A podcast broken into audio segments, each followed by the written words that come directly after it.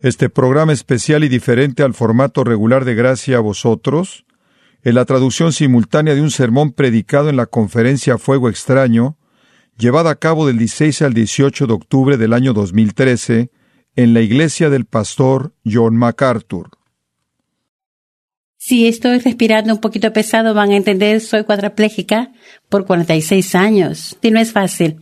Aún al cantar un himno así, cuando siento el peso de mi cuadraplegia, el dolor crónico que el que tengo que luchar diariamente, recuerdo los días que estaba en el hospital, muy deprimida, muy desalentada. Quiero desesperadamente ser sana. Cuando mis amigos venían al hospital decían, demostrar algo de la Biblia y yo siempre pedía por el capítulo 5 de, de Juan.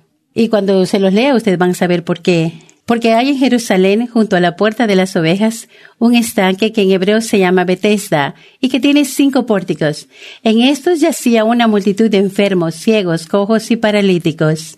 Y estaba allí un hombre que hacía treinta y ocho años que estaba enfermo. Cuando Jesús lo vio acostado allí y supo que ya llevaba mucho tiempo en aquella condición, le dijo, si usted piensa que 38 años es mucho, ¿qué diría de 46? Él le preguntó, ¿quieres ser sano? Y le dijo Jesús a él, levántate, toma tu camilla y anda. No puedo decirle cuántas veces yo estaba en esa cama, estirándome para que se movieran mis músculos. Y yo cantaba los himnos que aprendí cuando era niña. Salvador, escucha mi humilde llanto. Cuando yo te llamo, Jesús, no me ignores, Señor pero nunca me levanté de esa cama y caminé. Parecía que Jesús me había ignorado. Me dieron el alta del hospital y mi hermana Jay me invitó a quedarme en su casa en una granja. Y una mañana cuando ella estaba ah, ayudándome a levantarme en mi rutina, me hacía ejercicios, yo me di vuelta y vi un anuncio en la televisión de Catherine Kuhlman no sé, ¿cuántos de ustedes recuerdan a Catherine Coleman? Por eso es que no la recuerdan o no saben. Ella era la Hinn de los días. Bueno, mi hermana y yo nos metimos al carro y nos fuimos a la conferencia donde ella iba a estar. Casi no podíamos ir asiento. Bueno, había una sección para los de sillas de ruedas, donde iba a estar sentado con algunas personas con bastones, con andadores, con sillas de ruedas. Todo en una gran anticipación. Las luces se apagaron, el rayo de luz alumbró a todos y afuera sale Catherine Coleman. La música se elevaba y después de lo que usted se imagina, el rayo de luz nos alumbró al grupo donde yo estaba. ¿Los están sanando? Estamos esperando, estamos esperando que el rayo de luz llegue a la sección donde están los sillas de ruedas. Y le decimos, eh, venga aquí donde están los casos más difíciles. Antes que el servicio terminara, el Ujier vino a sacarnos y nos llevó al elevador para que los pasillos no se llenaran de gente. Y cuando estuve ahí me senté, era la número 15 en la línea de 45 de todas las personas incapacitadas que estaban ahí. Todos estaban muy quietos. Y yo vi a esa línea y dije, aquí hay algo malo. ¿Qué clase de Salvador, de Redentor, va a rehusar la oración de un paralítico? Cuando me fui para la casa y me acosté, yo pensé, ok, Señor, si no voy a, tener sanidad, yo no voy a vivir así. y pronto un espíritu de amargura, un espíritu de queja se apoderó de mi corazón. Nadie podía hacer nada bueno para mí. Cada obstáculo era una, una disculpa para sentir lástima de mí misma. Si las cosas no iban como yo quería, lo siento, eran decapitados. Pero lo más importante en esa amargura, Jesús no parecía sanarme, él parecía muy distante. Si no puedo sanar, déjame en la cama, corre las cortinas, apague las luces y déjame sola. Pero aún en esa habitación oscura, yo traía a mi corazón los himnos que cantaba, como permanece en mí cuando la oscuridad se profundiza. Señor, por favor, permanece conmigo. Señor, ayuda al inválido, al que no puede. Señor, soy inválida, ayúdame. En alguna parte en esa oscura habitación yo le pedí a Dios dije, Señor, si no puedo vivir así, Alguien tiene que hacerlo por mí. Jesús, tú tienes que hacerlo por mí. No puedo vivir así cuadraplégica. Por favor, ayúdame, enséñame cómo vivir. Esos fueron los días en los que era mi primera súplica por ayuda.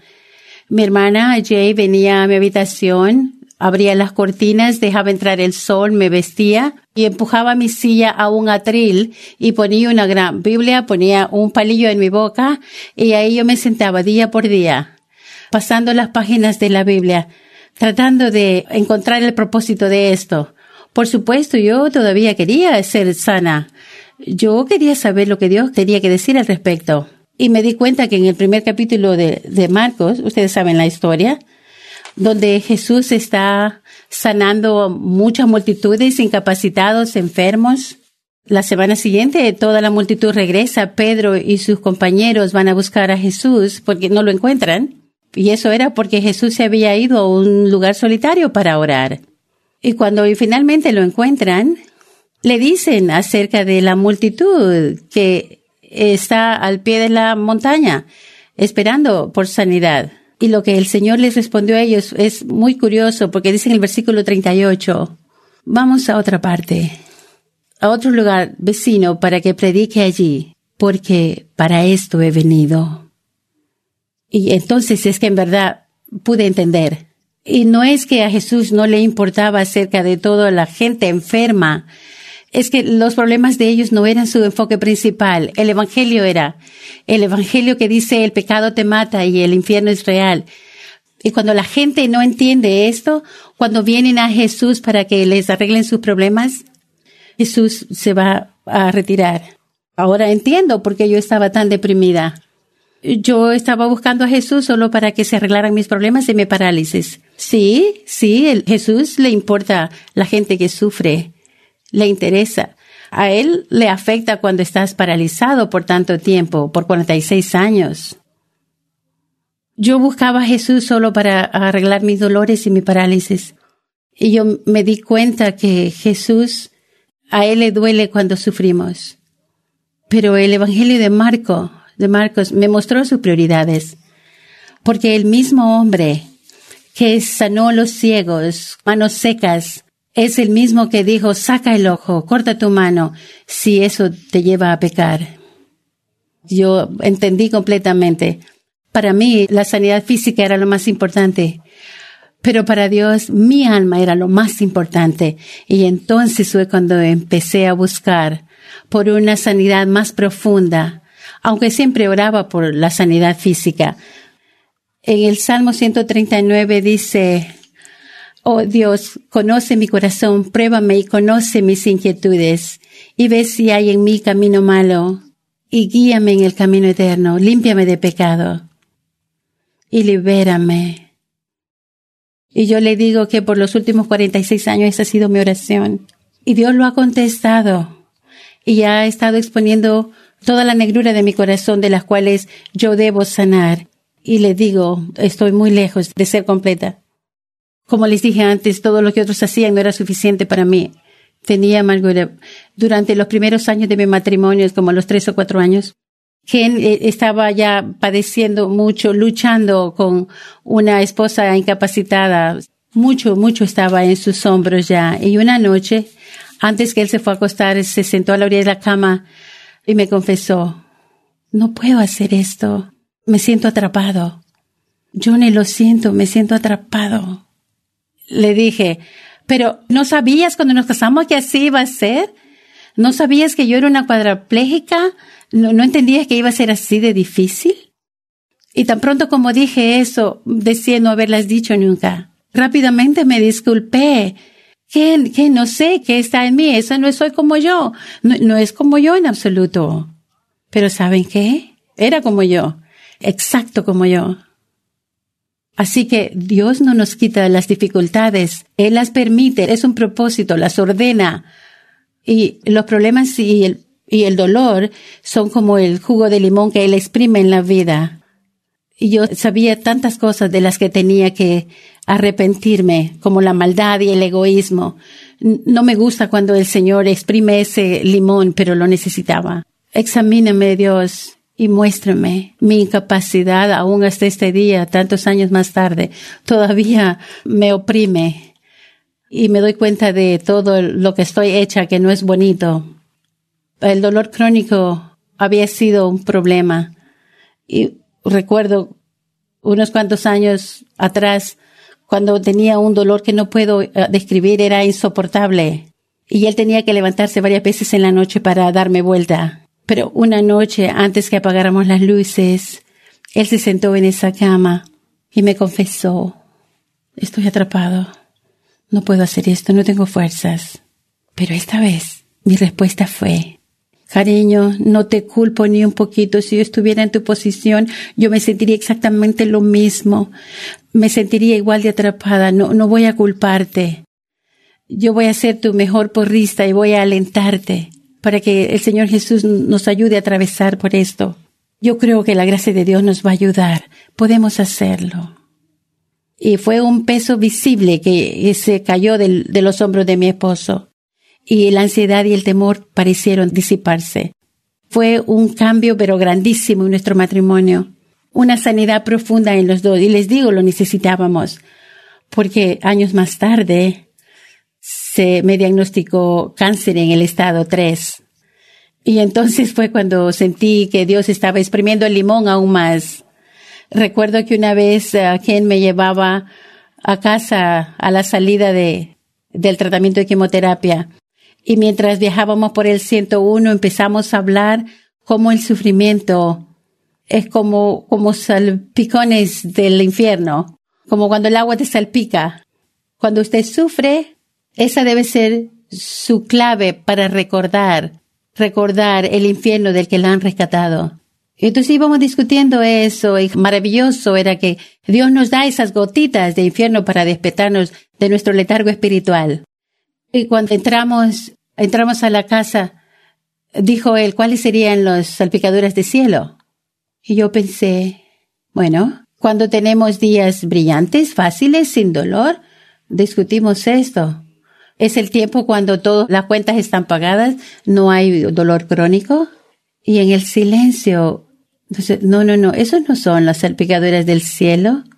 Salpicador del cielo es encontrar a Jesús en las salpicaduras del infierno. No hay nada más dulce que encontrar a Jesús en tu sufrimiento o infierno. Y estamos tan agradecidos por la aflicción y sabemos que suena raro, pero pero eso nos ayuda a estar hambrientos por el pan del cielo, sedientos por el agua viva. Y esto no es solamente el jugo de limón, para saber lo bien que estamos y, nos pule, nos quita nuestro pecado. ¿No le parece que es curioso que el sufrimiento vino del pecado original y que Dios ahora usa este sufrimiento en nuestras vidas para sacarnos del pecado? Y de esa manera él nos continúa puliendo dejando nuestras áreas erróneas expuestas, pero eso es para que estemos mejor, permanezcamos mejor en el Señor. Cuando nuestros corazones se unen a Él, el gozo del cielo baja en cascadas y llena nuestros corazones, llevando ríos de agua para otros y regresa a Dios de una manera estática y alabamos al Señor Todopoderoso, el Rey de la creación. Y no hay nada más dulce que ese espíritu en el Señor Jesús, en el medio del sufrimiento. Y entonces somos, como dice en Corintias 6:10, con pesares pero regocijándonos. La gente a menudo me pregunta y dirían, ¿no crees que Dios está poniendo mucho sobre ti? Cáncer encima del dolor crónico, encima de la cuadriplegia. Bueno, ¿es mucho para mí? ¿Sería mucho para usted? Si eso es lo que Dios escoge como el jugo de limón que exprime sobre su vida. Para esto fuimos llamados, eso dice en 1 Pedro 2. Pues también Cristo sufrió por vosotros, dejándolos ejemplo para que sigáis sus palabras. Yo quiero seguir los pasos de Jesús. Y si mi Salvador aprendió obediencia con todo lo que sufrió, yo no estoy arriba de mi Maestro. Dios aún está dando una sanidad más profunda, probando si hay caminos ofensivos en mí. Por eso usted a menudo me escucha citar las cosas de este libro, siempre digo, oh Señor, nos hemos descarriado como ovejas. Hemos seguido los deseos de nuestro propio corazón. Hemos hecho lo que no debemos y no hemos hecho lo que debemos. Me encantan esas palabras, pero detesto esas palabras.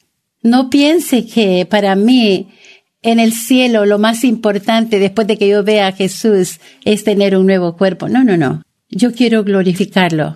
Quiero tener un corazón glorificado, que no es engañado por el dolor, que no manipula. Yo no quiero nada de eso. Cuando la gente se acerca a mí, cristianos, generalmente la persuasión pentecostal carismática, y ellos son muy valientes, vienen y me preguntan, yo nunca les digo que no, nunca. ¿Quiero orar por sanidad? Por favor, ore. Pero puedo decirle algo, algunos específicos de lo que en verdad necesito oración para sanar. Oh, y ellos se emocionan. Por favor, le pide a Dios que me quite la actitud con la que despierto en las mañanas y le doy una lista muy grande que no sea una workahólica, Debemos confesar delante de Dios y arrepentirnos y sanar. Pedro 1 4.1 dice, puesto que Cristo ha padecido en la carne, porque el que ha sufrido en su cuerpo ha terminado con el pecado, y como resultado él vive para la voluntad de Dios. ¿Y cuál es la voluntad de Dios? Bueno, muchas cosas, pero para mí está completo en Filipenses 2.14, hacer todas las cosas sin murmuraciones todas las cosas sin murmuraciones. Hace un tiempo, Ken y yo teníamos la oportunidad de visitar la Tierra Santa y él no me dijo el itinerario del tour, pero sabía que íbamos a ir a la ciudad de Jerusalén y lo hicimos. Estaba en mi silla de ruedas que se empuja, no estaba en esta eléctrica y había muchos obstáculos. Llegamos a, abajo y fuimos por las calles de piedra y a la derecha estaba un templo. Pasamos una iglesia y repentinamente el camino se abre y que mira, mira, que ven, mira esto. Este es la, el estanque de Bethesda. Que tú no creerías cuántas veces, cuántas veces yo me miraba aquí como de gente con incapacidades. Pero el lugar estaba quieto. Todos los buses han de haber estado, han de haber estado ahí. Era hermoso y yo me quedé por ahí, por las ruinas. Bueno, ¿quién fue a las cisternas para ver si había un poquito de agua? Pero mientras yo estuve ahí sola, sola, conmigo misma y con mi Salvador. Y las lágrimas me salieron. Oh Jesús, gracias. Gracias Gracias por tu no respuesta a la oración de que me sanaras físicamente. Tú sabías lo que estabas haciendo hace muchos años, porque una no respuesta ha sacado tanto pecado de mi vida, tanta egoísmo y amargura. Y ahora cada mañana voy a despertar, voy a ser una Johnny diferente, la Johnny que tú creaste, la que tú destinaste a ser. Una respuesta que dice no a la petición de sanidad física. Me ayuda a conocer más tu gracia y aumenta mi compasión por otros y por los incapacitados. Y dejo de quejarme y siempre voy la extra mía. Incrementa mi fe, incrementa mi esperanza de esperanza y este amor que tú sabes más. Es seguro, es seguro estar en la comunión de compartir tu sufrimiento. Esa es la sanidad más profunda. Es la verdadera sanidad. Así que mi pregunta para usted ahora es, ¿se mira usted a la orilla del estanque de Bethesda? A lo mejor la número 15 de 38 para que sus problemas se arreglen. ¿O usted se está preguntando por qué Dios no ha quitado sus desalientos, sus problemas? Bueno, probablemente Dios sí puede quitarle su sufrimiento y eso va a ser una gran causa de alabanza, pero si no, Él lo va a usar. Él va a usar cualquier cosa y todo lo que esté en el camino de su comunión contigo. Así que Permita que Dios la, la moldee, la transforme de gloria en gloria. Esa es la sanidad profunda. Esto no tiene que quebrarse el cuello para recibirlo. Quiero que ore conmigo. Una oración juntos, vamos a orar. Y yo sé que usted conoce esto de memoria, pero cuando la cante, la canta como de su corazón. Y es una expresión para el Señor Jesús, o quizá un nuevo pacto con Él de levantarse, o un nivel más fresco de confianza y de obediencia, a pesar de sus sufrimientos. Que Dios les bendiga y gracias por escuchar. Este ha sido un programa especial producto de una traducción simultánea, predicado en la conferencia Fuego Extraño, llevada a cabo del 16 al 18 de octubre del año 2013. Para mayor información y obtener este material en forma gratuita, como también los otros sermones de la misma conferencia, por favor vaya al sitio de Gracia a Vosotros en gracia.org.